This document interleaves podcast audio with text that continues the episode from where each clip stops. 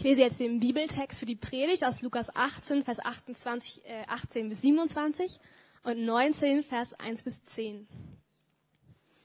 Und es fragte ihn ein Oberster und sprach, Guter Meister, was muss ich tun, um das ewige Leben zu ererben? Da sprach Jesus zu ihm, Was nennst du mich gut? Niemand ist gut als nur Gott allein. Du weißt die Gebote. Du sollst nicht Ehe brechen, du sollst nicht töten, du sollst nicht stehlen, du sollst nicht falsches Zeugnis reden. Ehre deinen Vater und deine Mutter. Er aber sprach, das habe ich alles gehalten von Jugend an.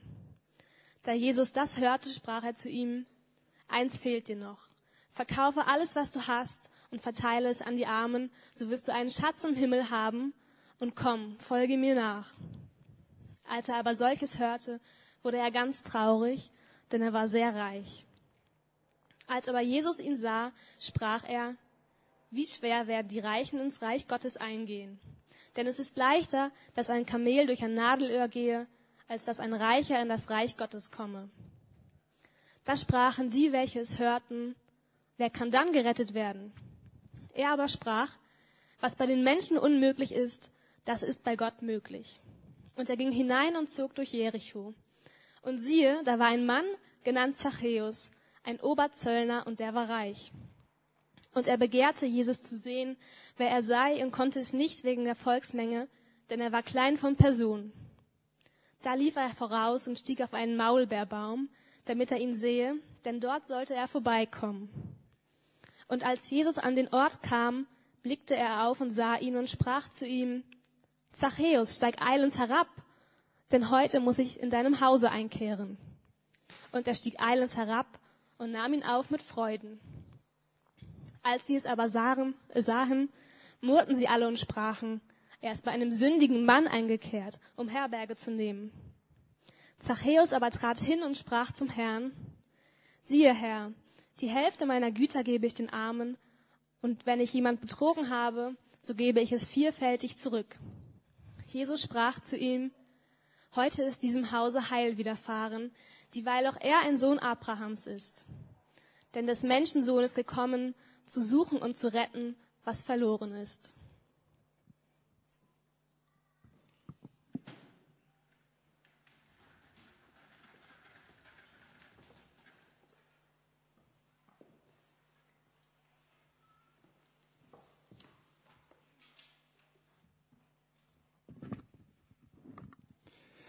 Gut, wow.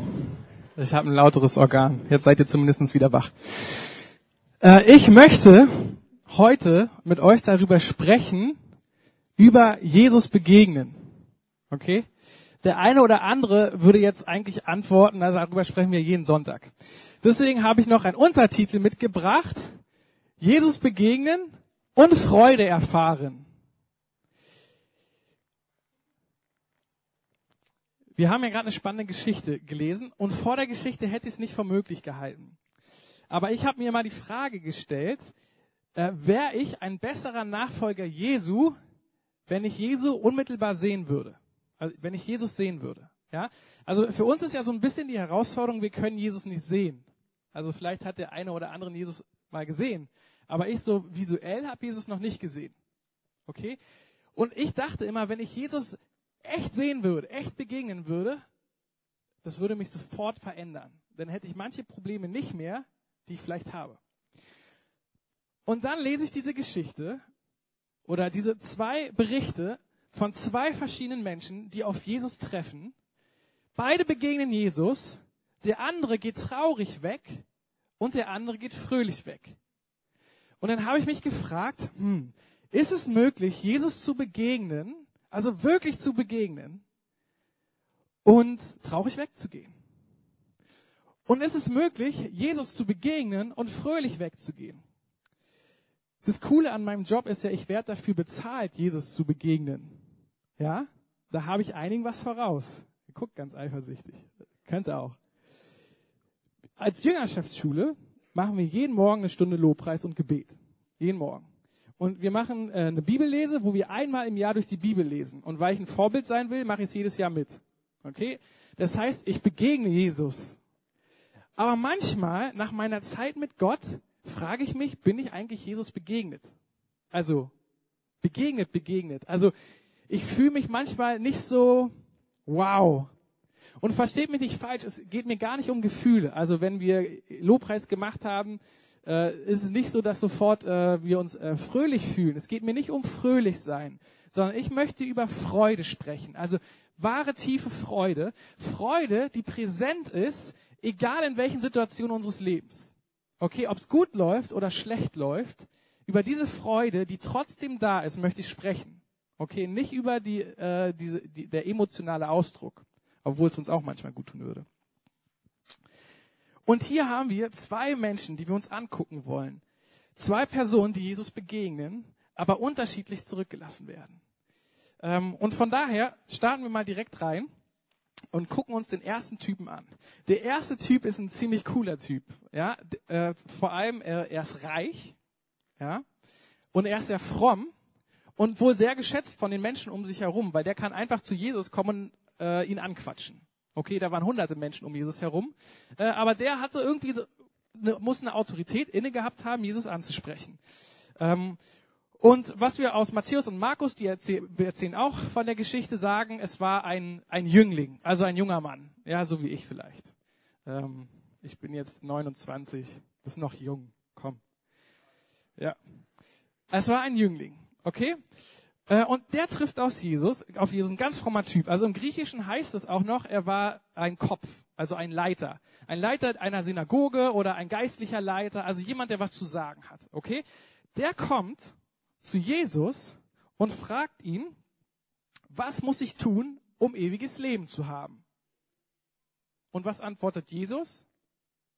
Befolge die Gebote. Also ich meine, der Typ, ne? der lehrt es jede Woche.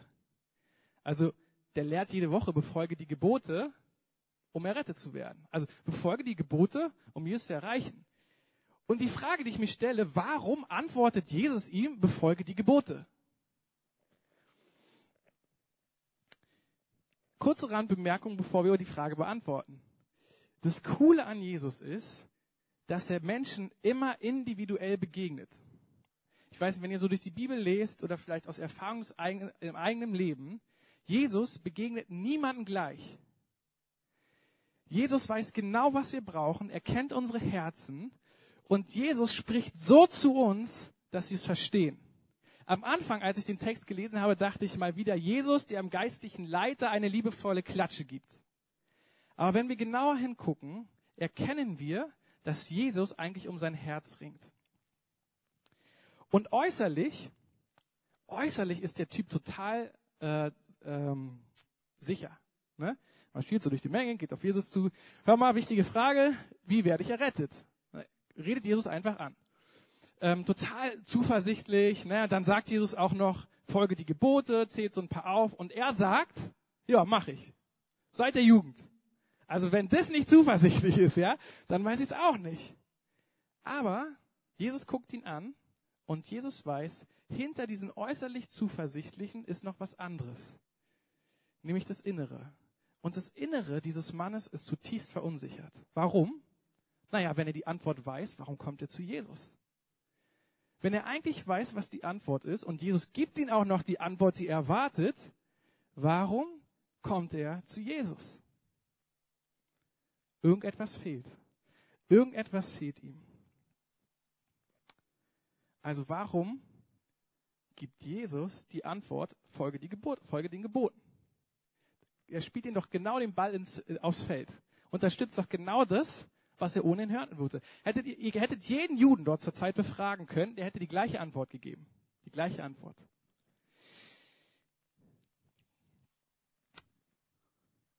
Das Problem, das Problem dieses jungen Mannes war, und das ist der Hinweis, worin wir entdecken, wie wir zu Jesus kommen können und traurig weggehen können.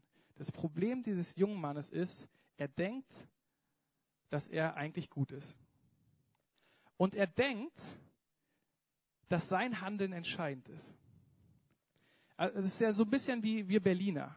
Ne? Wenn wir uns so angucken, in unserer Gemeinde bewegen, wir sind doch eigentlich ganz nette Menschen. Ja, wir sind doch eigentlich ganz gut. Ne? Wenn ich mit Leuten auf der Straße quatsche und über Jesus reden will, gucken die mich an sagen, hä, wozu brauche ich denn Retter? So schlimm ist auch nicht. Also mal abzuschreiben in der Klausur, was ist denn da schon dran und ähm, ein bisschen Geld in die Tasche zu stecken, komm, also das ist jetzt nicht dramatisch. Also äh, grundsätzlich sind wir doch eigentlich gut. Also was, was ist dein Problem? Wäre also Jesus zu diesem Typen gegangen, hätte zu ihm gesagt, äh, hör zu, auf deine Antwort, äh, wie erfahre ich Errettung, ist ganz klar. Ich bin der Sohn Gottes. Jeder, der an mich glaubt, wird errettet. Ich bin das lebendige Wasser. Und Jesus macht das auch bei anderen Leuten. Vielleicht erinnert ihr euch an die Geschichte von der Frau am Brunnen. Jesus begegnet ihr und Jesus gibt ihr die Antwort, ich bin das lebendige Wasser. Wenn du von mir trinkst, wirst du nie wieder Durst haben. Okay, ja, richtige Antwort, die um die es geht. Aber hätte Jesus dem jungen Mann gesagt, ich bin dein Retter, hätte er ihn angeguckt, also, hä, Moment mal, hä, verstehe ich nicht. Du sagst mir, ich, ich, ich brauche keinen Retter. Mir geht's gut. Ich befolge alles, was ich befolgen muss. Ich bin eigentlich ein ganz guter Typ. Ich krieg das mit den Gesetzen echt gut hin. Aber ich meine, seit meiner Jugend, da keiner macht mir da was vor. Der Typ war überzeugt, dass er gut ist. Der Typ war überzeugt, dass er keinen Retter braucht. Aber Jesus, Jesus ist gigantisch. Jesus ist wirklich cool. Jesus äh, sagt zu ihm, okay, also du bist überzeugt, dass du die Gebote hältst. Gut, fangen wir doch mal bei Gebot Nummer eins an. Du sollst keine Götter haben neben mir. Okay, also machen wir ein kleines Gedankenspiel. Wenn Gott, wenn, wenn niemand neben Gott Platz hat, wie sieht's denn aus mit deinem Geld? Wenn Gott die höchste Priorität in deinem Leben ist, dann verkauf alles und folg mir nach. Und der Typ hält inne und merkt, oh, schon beim ersten Gebot, Map. Und ich dachte immer, Jesus möchte ihn eine reindrücken, so nach dem Motto, ha, du bist vielleicht so neunmal kluger. Aber Jesus sah ihn, äh, aus Matthäus und Markus äh, wissen wir, gibt es noch so eine Randbemerkung, heißt es, Jesus sah ihn und hatte ihn lieb. Okay? Also Jesus sah ihn, hatte ihn lieb, wusste, was ihm fehlte, nämlich er wusste, dass ihm die Erkenntnis darüber fehlt, dass er einen Retter braucht und dass er im Grunde genommen nicht gut ist, wie, wie er sich hält und dass er im Grunde denkt, mit seinem Handeln, mit seinem Tun kann er irgendetwas auswirken, kann er Gott gefallen. Und weil Jesus ihn liebt, guckt er ihn an, sagt, okay, Gebot Nummer eins, du sollst keine Götter haben neben mir. Wie steht's denn mit deinem Geld? Verkauf alles, folg mir nach. Gib dir Sicherheit auf, ich bin deine neue Sicherheit. Was passiert? Der junge Mann reagiert mit Trauer.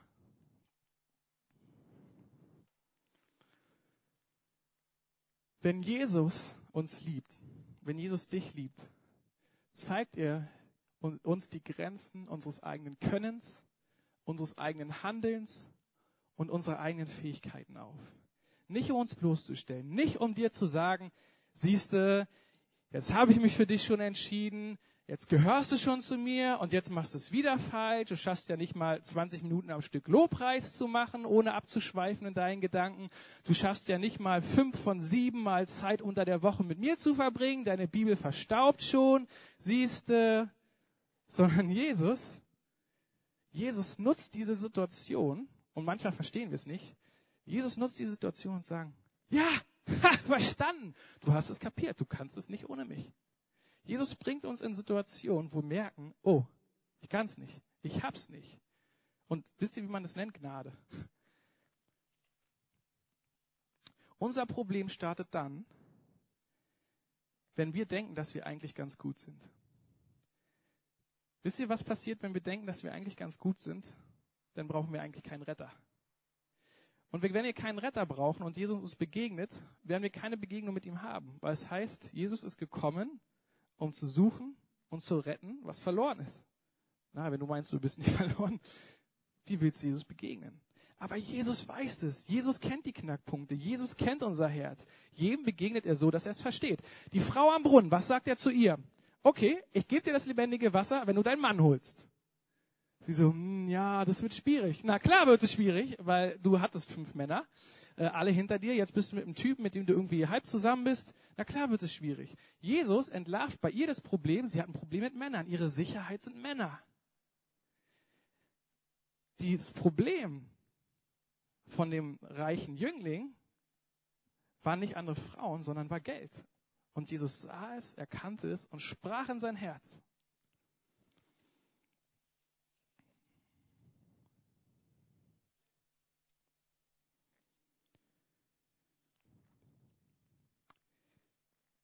Als ich so die Geschichte mir durchgelesen habe, dachte ich, dachte ich so ein bisschen nach über den reichen Jüngling und dachte, in der Geschichte gibt es noch einen reichen Jüngling. Habt ihr ihn entdeckt? In der Geschichte gibt es einen 32-jährigen Mann, der umherzieht, der von einem Königreich kommt, der reich war, der alles zurückgelassen hat, um all seinen Besitz zu verschenken. Jesus. In 2. Korinther 8, Vers 9 heißt es, denn ihr kennt die Gnade unseres Herrn Jesus Christus, dass er, da er reich war, um euretwillen arm wurde, damit ihr durch seine Armut reich werdet. Also was Jesus von diesem jungen Mann erwartet, hat er selber erfüllt. Und was bringt er damit zum Ausdruck? Naja, was bei Menschen unmöglich ist, ist bei Gott möglich. Letzter Vers. Was uns nicht möglich ist, ist bei Gott möglich. Und der Typ denkt, ihm ist es möglich. Er kommt zu Jesus, er denkt, mir ist es möglich. Guck mal, was ich alles gemacht habe. Und er begegnet Jesus, hat Erfahrung mit ihm und geht traurig zurück. Weil er nicht verstanden hat, es ist möglich. Wir wissen nicht, was mit dem reichen Jüngling passiert ist. Vielleicht hat es was in ihn ausgelöst, dass er verstanden hat, okay, ey, krass, schon das erste Gebot. Anscheinend, vielleicht brauche ich doch einen Retter.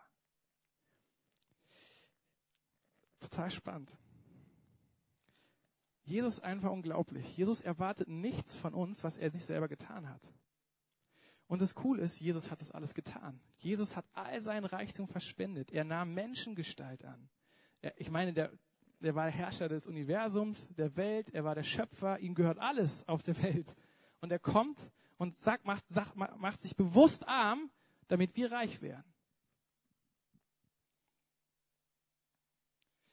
Aber wir sind ja noch nicht fertig mit den reichen Menschen hier im Text. Wir haben ja noch einen reichen Menschen, den wir hier begegnen, und der heißt Zachäus.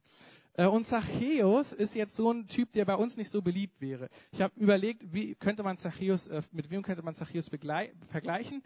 Äh, und ich erzähle euch kurz von dem schlimmsten Job in meinem Leben, den ich hatte. Ich habe im Callcenter gearbeitet und musste Menschen anrufen und ihnen eine gute Telefon-Flatrate oder eine Internet-Flatrate verkaufen. Ihr kennt die Leute, die bei euch zu Hause anrufen und euch was verkaufen wollen. Ähm, ich glaube, zwei Leute wollten mich verklagen und keiner hat mir, ist mir freundlich begegnet. Ja? Ähm, vielleicht noch ein besserer Vergleich ist GEZ. Okay? Der Fritze von der GEZ. Ich habe kein Fernseher, ich habe kein Radio und trotzdem zahle ich 20 Euro im Monat. So etwa, ne? Das nervt mich voll an. Die, ich habe Gefühl, die saugen mich voll aus und wenn dann so jemand an der Tür klopft, lade ich ihn nicht auf einen Kaffee zu mir nach Hause ein. Ja? Ähm, also der, der Kollege hier, der Zachäus, der war ein Typ, der noch mehr verhasst war. Okay, den, den konnte man gar nicht ausstehen. Äh, das gleiche griechische Wort, das für Leiter gebraucht wird, wird hier auch vor, als, äh, für, für ihn gebraucht, bloß im Zusammenhang, also Kopf und Zolleinnehmer, also Leiter der Zolleinnehmer. Also der Typ war der Leiter aller Zolleinnehmer dort um die Ecke.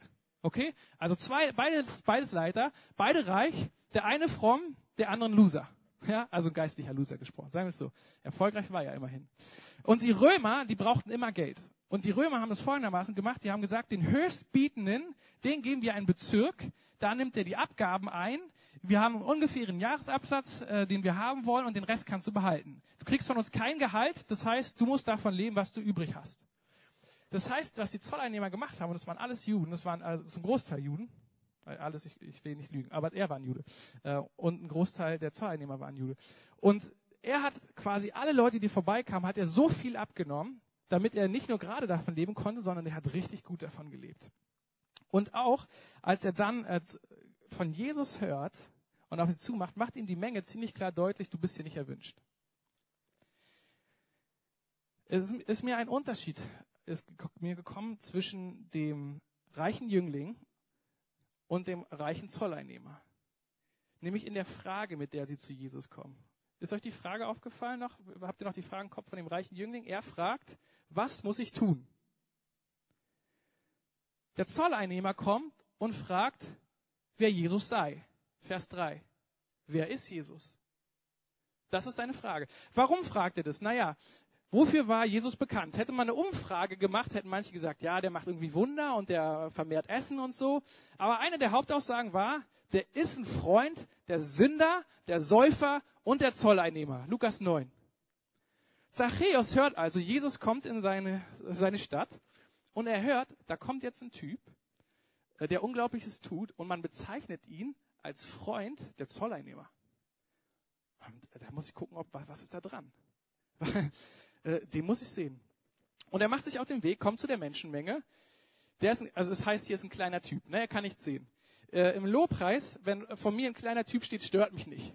Ja, ich, solange ich die Folien sehen kann. Wenn jemand Größeres vor, mich, vor mir steht und ich die Folien nicht mehr sehen kann, weil ich nicht so gut auswendig kann, stört mich. Aber der Typ war klein. Ne? Das Problem, äh, das, die Leute hatten aber ein Problem mit ihm. Die wollten nicht, dass er vor ihnen steht. Die wollten auch nichts mit ihm zu tun haben. Und sie sagen, zieh ab. Wir wollen dich hier nicht haben. Wir lassen dich nicht durch. Du hast keine Gemeinschaft mit uns. Du hast keinen Anteil an uns. Und Zachäus wird wieder seine Sünde total bewusst. Er wollte eigentlich sehen, wer Jesus ist. Er wusste, Jesus mag eigentlich diese Zolleinnehmer. Das wird von ihm gesagt. Ich will doch sehen, was da dran ist. Und die Menschen machen ihm bewusst, du gehörst nicht hierher. Du hast, hast nichts zu tun. Und Zachäus gibt nicht auf. Er klettert in einen Baum. Äh, und ich weiß nicht, ob ihr so die Kinderbilder, ähm, Kinderbuch Bilder im Kopf habt von Zachäus und was die Männer früher getragen haben. die hatten keine Hose, die hatten Kleidchen. Also unten war alles offen. Und der Typ klettert auf den Baum. Und es war ein reicher, einflussreicher Typ. Der gibt sich total die Blöße. Und da oben hockt er. Und vielleicht teilweise auch, weil er sich versteckt, weil er sich schämt und will einfach gucken, was hat es mit Jesus auf sich. Und hier wieder Jesus. Jesus weiß genau, was dieser Mann braucht. Jesus läuft vorbei, guckt hoch, sagt, hey, pst, Kollege, komm runter. Ich will heute bei dir einkehren. Und wisst ihr, was gigantisch ist? Jesus sagt nicht zu ihm, hör mal zu, ich finde dich eigentlich ganz cool, du hast Potenzial für mein Reich, ähm, möchte, dass du die paar Sachen noch klarstellst, verkaufe alles, folg mir nach und dann kehre ich bei dir ein. Jesus guckt ihn an und sagt, komm, mal eine Feier bei dir. Wir gehen zu dir essen. Und ich habe überlegt, gut, womit wäre es heute vergleichbar? Ne? Also bei, wir gehen ja immer darum, mal hier essen und so. Es war etwa vergleichbar damals äh, mit der jüdischen Kultur, wie wenn wir jemanden Fremden auf der Straße zu unserem Familienweihnachtsfest einladen. Okay, so intim, so persönlich war das, wenn man mit jemandem gegessen hat. Also sprich, ähm, stell dir vor, du läufst auf der Straße lang, gehst gerade zu deinem Familienweihnachtsfest und alles ist ganz intim und schön vorbereitet. Äh, alle teilen das gleiche Klo, das gleiche Waschbecken, äh, man kennt die Räume, man sitzt zusammen. Das ist alles irgendwie, Weihnachten ist dann manchmal irgendwie so intim. Ne? Ähm, vielleicht heute nicht mehr, aber dann denkt an eure Kindheit zurück. Und jetzt ladet ihr einen total Fremden ein. Einen total Fremden. Und auch noch ein Typ, der überhaupt nicht in euer Schema passt. Ne, also wenn man jetzt so vor jemanden von uns, wir sind ja so nette Menschen, wenn man die begegnet, die lädt man ja noch mal ein äh, zu, zu, Weihnachten oder so, das kriegt man schon noch mal hin. Aber so ein total Typ, der überhaupt nicht in, uns, in unser Schema passt. Jemand, den wir in der U-Bahn treffen, wo wir sagen, oh, keiner will neben den sitzen. Und Jesus drückt ihn aus, ey, hör mal zu, ich will mit dir Gemeinschaft haben. Und Jesus sagt kein Wort, kein Wort. Er sagt nicht, veränder dich, das ist die Bedingung, dass ich bei dir einkehre. Jesus kehrt ein. Und was passiert? Der Typ verändert sich. Und wisst ihr, was der Witz ist? Und das vergessen wir manchmal. Jesus ist bei uns eingekehrt. Und sogar bevor wir angefangen haben aufzuräumen. Ähm, es wäre so, als würdest du jemanden neu kennenlernen und du würdest ihn erstmal in deinen Kellerraum führen. Und sagen, guck mal, hier ist mein Kellerraum, hier ist aller Gerümpel, hier ist es unordentlich, hier ist es dreckig. Achtung, nicht Kopfstoßen. Äh, oder bei uns zu Hause, wir haben einen Vorhang, hinter dem wir alles quetschen. Ihr kommt zu mir zu Besuch und ich zeige euch als allererstes, was hinterm Vorhang sitzt. Komm, nimm doch dahinter Platz und so, ist der schönste Raum. Wenn bei uns Besuch kommt, ne, wir sind mega schnell im Aufräumen. Jedes Wochenende brauchen wir so zwei Stunden. Wenn Besuch kommt, 15 Minuten. Selbe Programm, ja. Schnell alles sauber machen, schnell alles schick machen. Äh, ja, eben ist dann nur beurteilen, wie schick es ist, wenn jemand zu Besuch kommt. Ähm, aber wir versuchen alles schick zu machen, dass wenn die Leute kommen, wow, schick, ja, cool, ja, hier kann man sich wohlfühlen. Jesus sitzt mitten in der Rümpelkammer. Und es stört ihn nicht. Ja, solange ich hier sein kann und Gemeinschaft mit dir habe, ist doch schön. Und hier können wir wieder was Entscheidendes verpassen. Wenn wir denken, wir müssen vorher aufräumen, gehen wir zu Jesus und gehen enttäuscht von ihm zurück, weil wir denken, ich kann es nicht. Entweder gehen wir und denken, wir können es, gehen enttäuscht zurück, weil Jesus uns deutlich macht, hey, du brauchst mich. Oder wir gehen hin, und sagen, ich kann es nicht und gehen weg und vergessen, dass da jemand für uns ist, der es kann oder der eben auch schon mittendrin sitzt.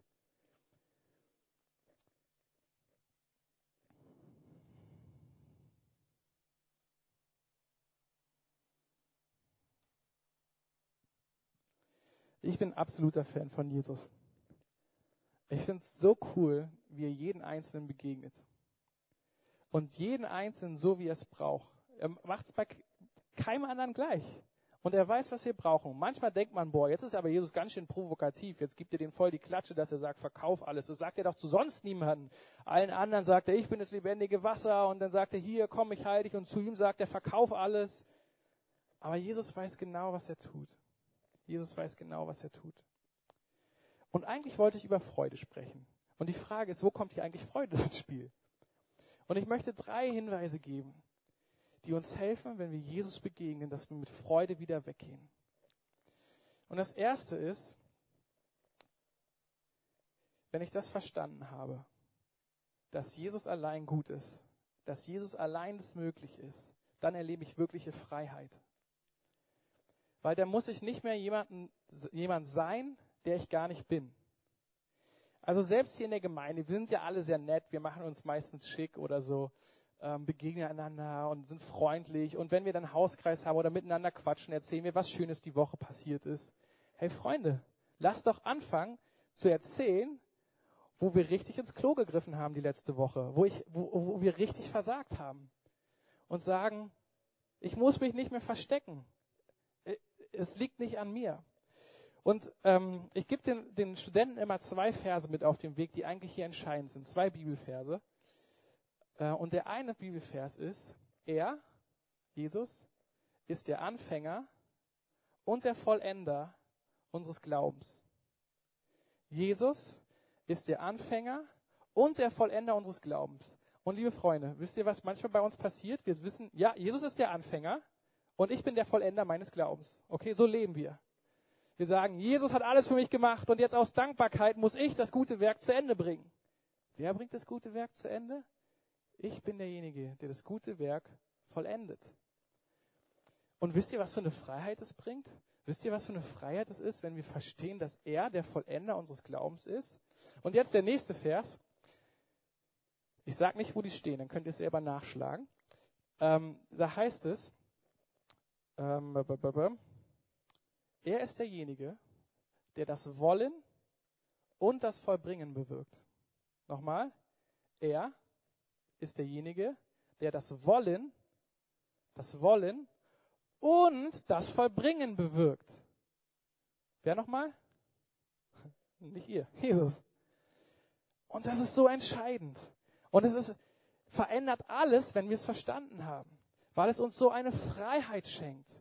Und dann geht es uns wie Zachäus, wo wir verstehen, ja, Moment mal, Jesus sitzt ja schon mitten in, in unserem ganzen Mist und er ist immer noch nicht weggelaufen. Na, Halleluja. Und jetzt können wir die Dinge anpacken mit ihm. Nicht, weil wir so toll sind, nicht, weil wir es können, nicht, weil wir es verstanden haben, sondern weil er mittendrin ist und weil er uns begegnet und weil er das Unmögliche möglich gemacht hat. Er ist auf diese Welt gekommen. Er ist der reiche Jüngling. Er ist, der alles aufgegeben hat für uns, dass was bei Menschen unmöglich ist, bei Gott möglich wird. Für uns Menschen.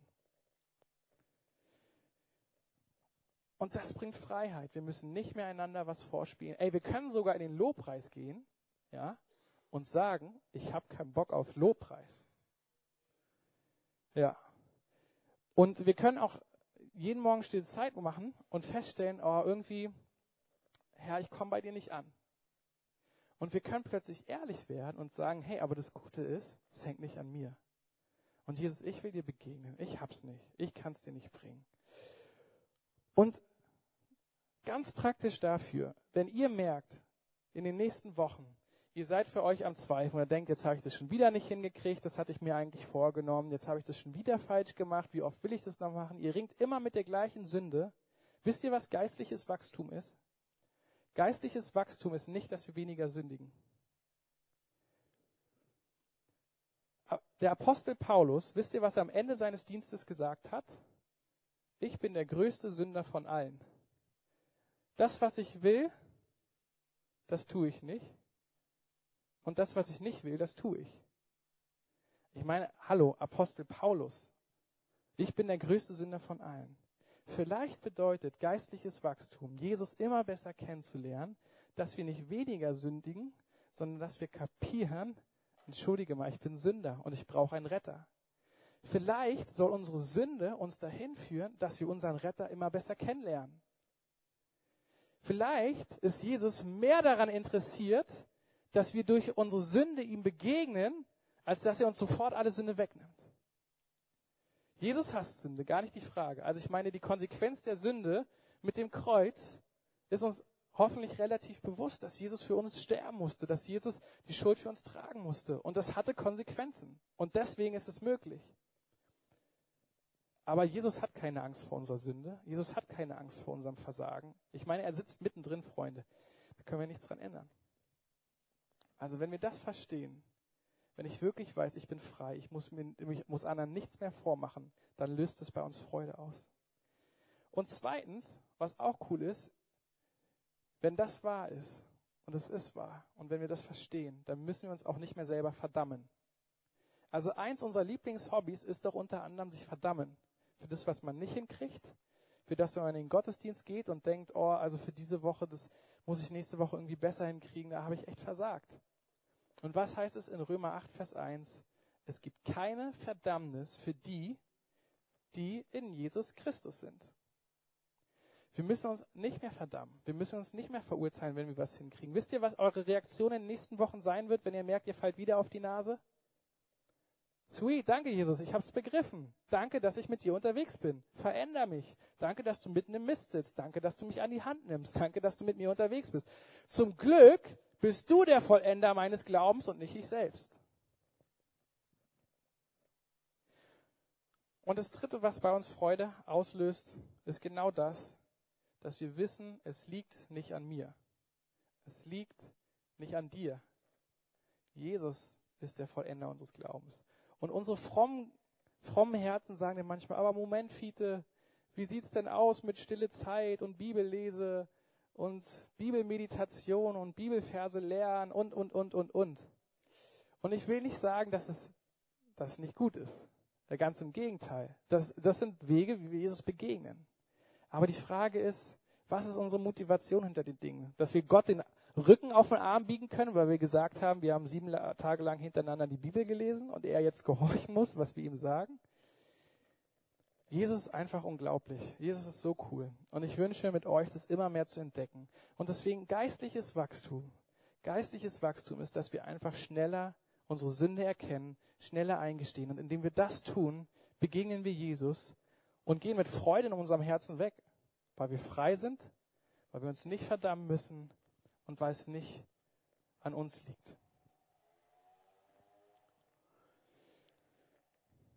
Jesus, ich möchte dir so unglaublich danken für das, was du für uns getan hast. Danke, dass du dieser reiche Jüngling bist, der auf die Welt gekommen ist, allen Reichtum zurückgelassen hat, an allen Reichtum, ja beziehungsweise allen Reichtum an uns weitergegeben hat, damit wir in der Fülle leben können. Du hast gesagt, du bist gekommen, damit wir in der Fülle des Lebens leben können. Johannes 10, Vers 10.